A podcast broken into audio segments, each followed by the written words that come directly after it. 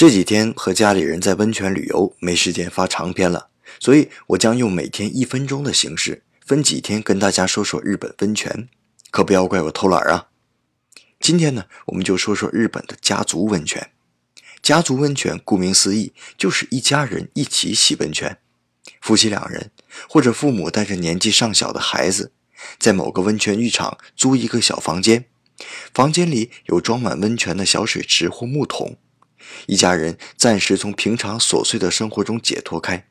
挤在温暖的温泉池里，随意聊聊天，格外的安宁宜人。其实啊，这份一家人能在一起其乐融融洗澡的时间很短。当儿女们到了五六岁时，一般就不愿意再跟父母一起洗澡了。每每我一想到再有两年，宝贝女儿就要说讨厌跟爸爸一起洗澡时，这心呢都要碎了。